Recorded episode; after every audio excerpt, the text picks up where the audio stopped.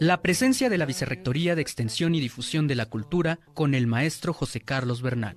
Exposiciones, danza, música, teatro, literatura, cine, talleres artísticos y patrimonio universitario. Toda la actividad cultural.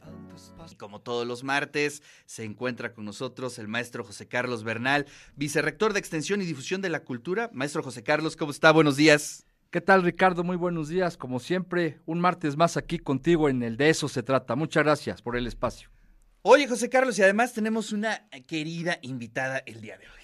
Una invitada de lujo, mi querido Ricardo, la doctora Alicia Tecuanguay Sandoval, investigadora queridísima de nuestra benemérita Universidad Autónoma de Puebla, a quien le hemos pedido que este día nos comparta sobre la presentación de un libro por demás interesante, El Momento Iturbide, una historia militar de la trigarancia. Alicia, ¿nos escuchas? Buenos días y muchas gracias por aceptar la invitación. No, muchas gracias a ustedes por la invitación. Encantada, José Carlos, encantada, Ricardo.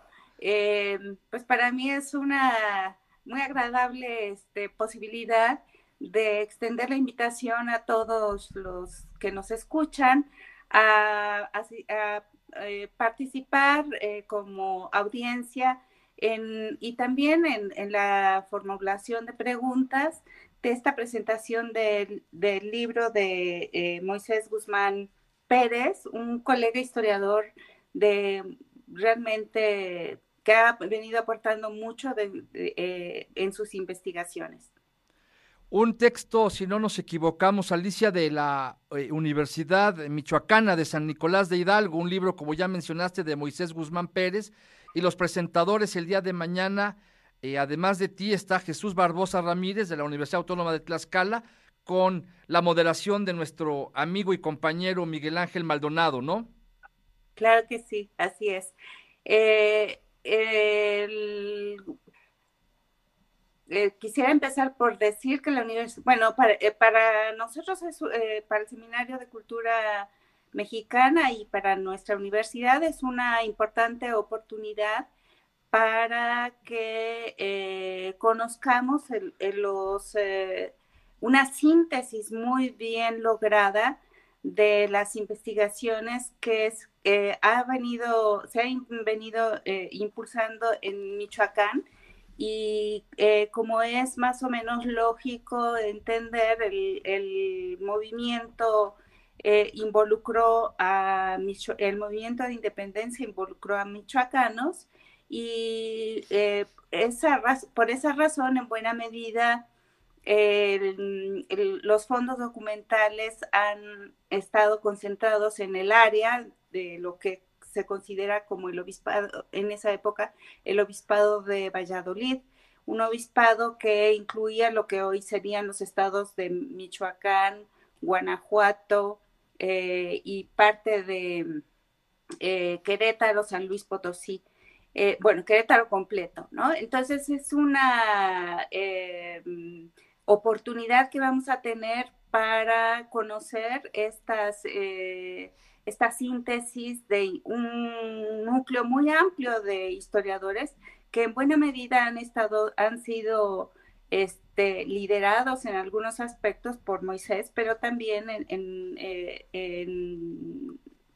grupos de investigación en los que ha participado gente del Colegio de Michoacán, como José Antonio Serrano, y eh, otros colegas este, como Carlos Herrejón, un historiador eh, ya de una generación muy anterior a la nuestra, pero que han sido determinantes para eh, establecer eh, puentes de comprensión entre lo que em, e, en una paradoja que nos enfrenta nuestra independencia. Y es que 1810 en la historiografía oficial aparece como el momento de inicio de la guerra de independencia y es el momento en el que se da fundamentalmente realce. Eh, mientras que en 1821, que es el momento en que realmente se, hace la declaración formal y se produce la ruptura con la monarquía española, en realidad la hemos desligado de una coyuntura muy compleja eh, que em, necesariamente tenemos que replantear y reconectar. Doctora, pues la verdad es que siempre es interesantísimo hacer una revisión de la historia y creo que esta es una magnífica oportunidad. Eh, el libro se presenta mañana y es de manera virtual. Sí, el libro, al libro pueden eh, este, conectarse por la vía del Facebook del Seminario de Cultura Mexicana con corresponsalía Puebla, eh, em, agrupación a la que pertenecemos José Carlos y yo, entre otros muchos destacados académicos y artistas, hombres de la cultura.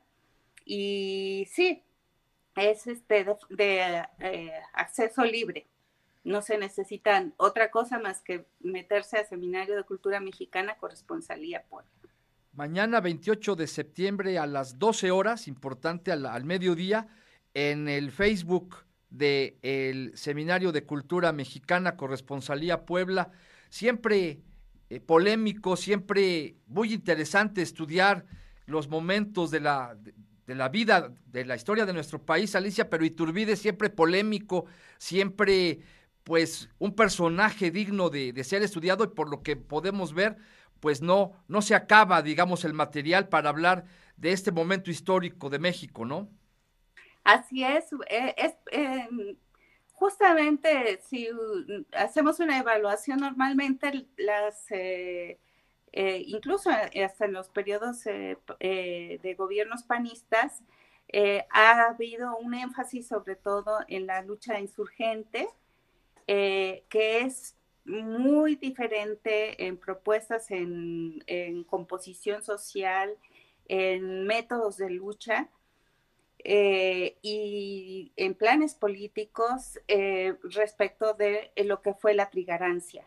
Y la trigarancia eh, tradicionalmente se le ha visto como un momento en el que la reacción conservadora a, las, em, a, los, a los decretos ultraliberales de los constitucionalistas españoles de, 18, de 1820-21 dictaron y que afectaron fundamentalmente eh, la tradicional posición de la eh, iglesia dentro de la monarquía.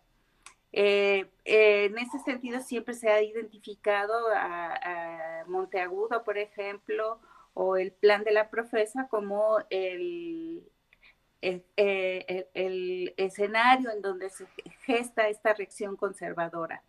Eh, pero eh, la, eh, la, investigación que los historiadores profesionales venimos realizando y que Moisés Guzmán incorpora de una manera muy talentosa a partir, obviamente, de sus principales investigaciones, muestra que esa es evidentemente una fracción que participó del movimiento, pero no es la que lidera, ni tampoco es la que da contenido al movimiento. El movimiento es muy complejo.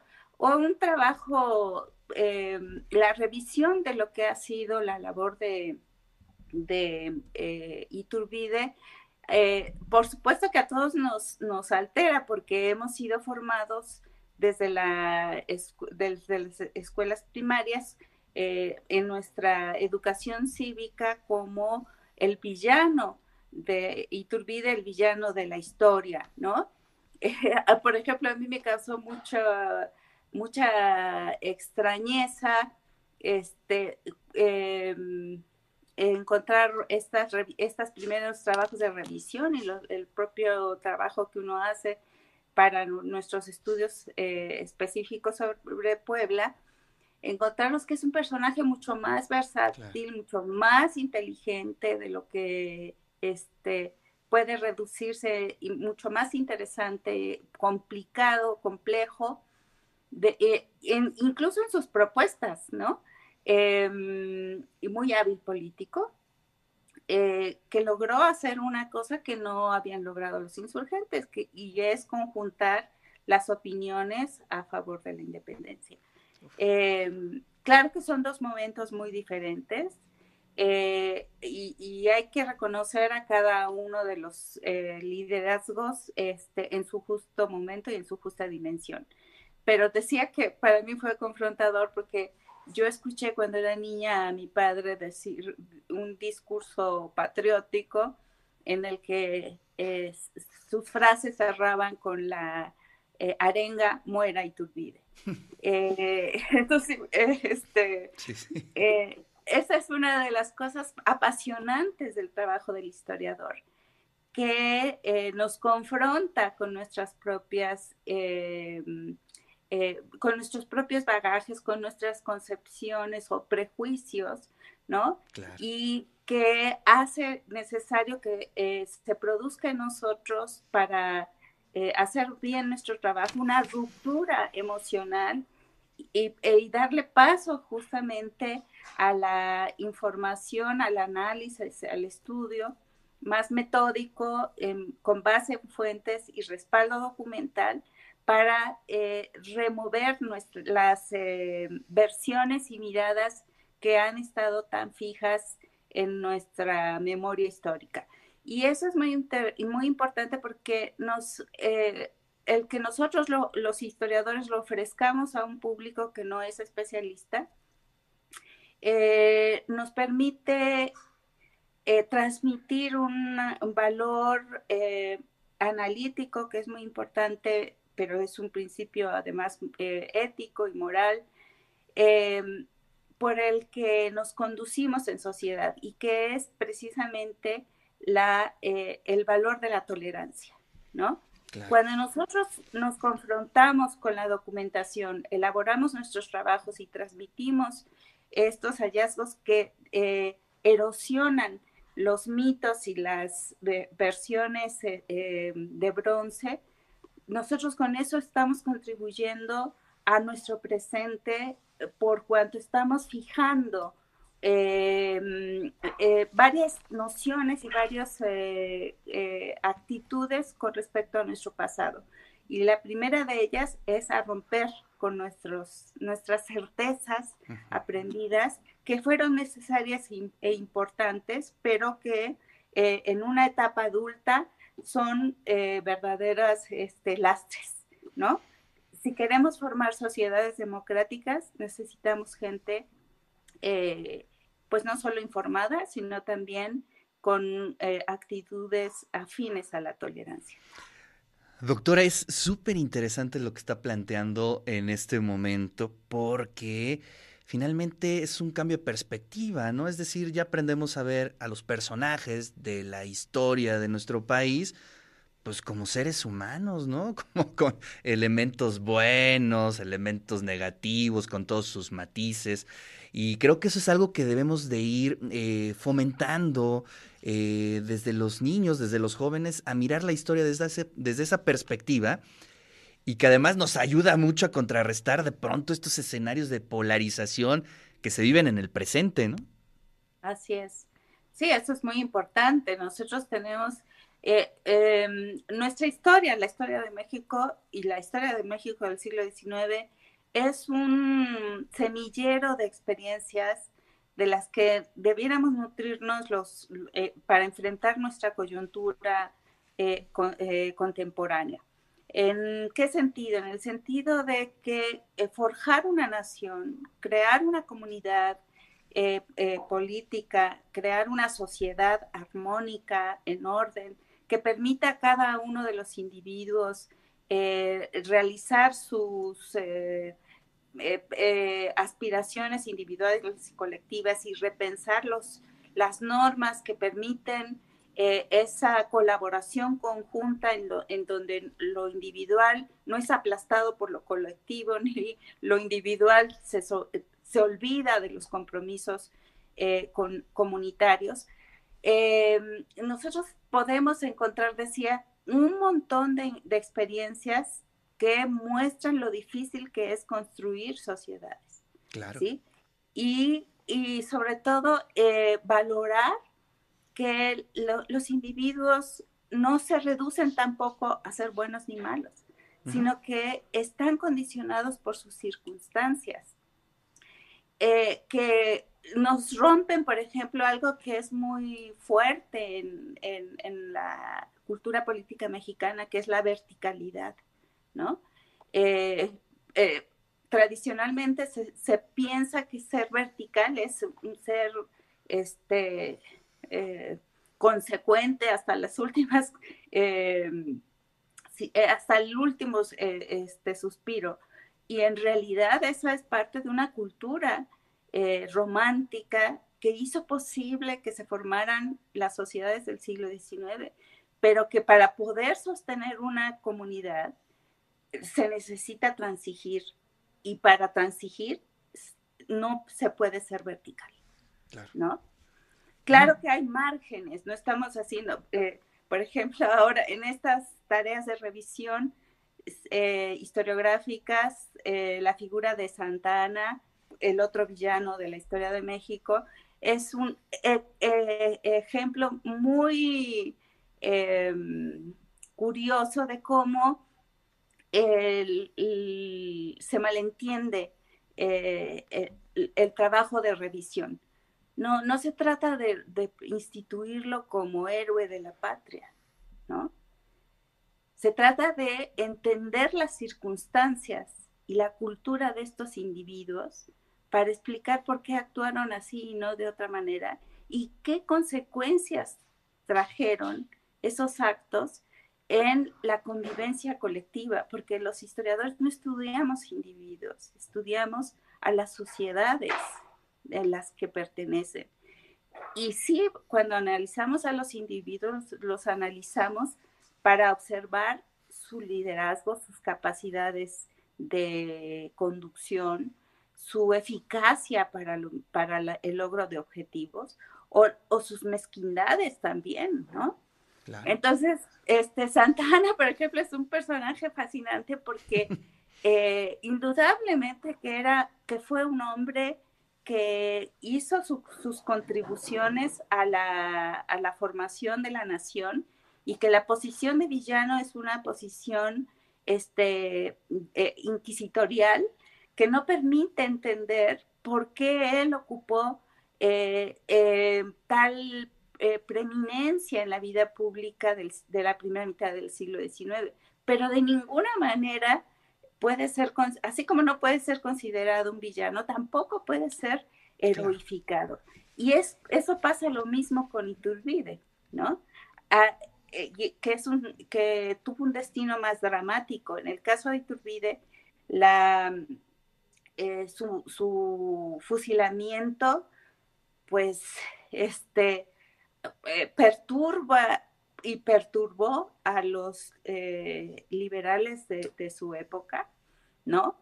como, los, como sucedió también con, con este Maximiliano, ¿no? son seres trágicos que hay que explicar por qué, por qué incluso fueron fusilados Claro. Sin, sin, a, pesar de que era eh, en ese momento reconocido como el libertador. Uf, interesantísimo, doctor. Pues muchas gracias, Alicia. La verdad es que más que interesante esta propuesta, el momento Iturbide, una historia militar de la trigarancia, mañana a las 12 del día, 28 de septiembre, de manera virtual se presenta este libro de Moisés Guzmán Pérez, Recordamos el acceso a través de el Facebook del Seminario de Cultura Mexicana, Corresponsalía Puebla. Te agradecemos tu participación y te estaremos buscando para platicar de todos los temas que manejas como historiadora, Alicia. Muchas gracias por tu participación el día de hoy. Doctora, muchísimas gracias. Un abrazo. Abrazo. Bueno, y pues le damos una repasada a la agenda. ¿Qué tenemos? Así es, Ricardo. Pues bueno, rápidamente señalar que el día de mañana, también 28 de septiembre, a las 11 de la mañana, tenemos ya los que se van haciendo tradicionales miércoles de cultura. Ahora con un grupo, un grupo que se llama The Ocean Club, estará presentándose en la preparatoria Emiliano Zapata, allí en el centro histórico. Y bueno, regresa, regresan también los viernes de, de Carolino. Este, este viernes tendremos también eh, actividad en lo que es el, edificio más importante en el corazón de nuestra universidad, allí en el centro histórico. Y finalmente recordarle a nuestros amigos Radio Escuchas, a nuestras amigas, que este jueves es el Summit de Innovación y Emprendimiento que organiza nuestra universidad junto con Coparmex, con Coparmex Puebla.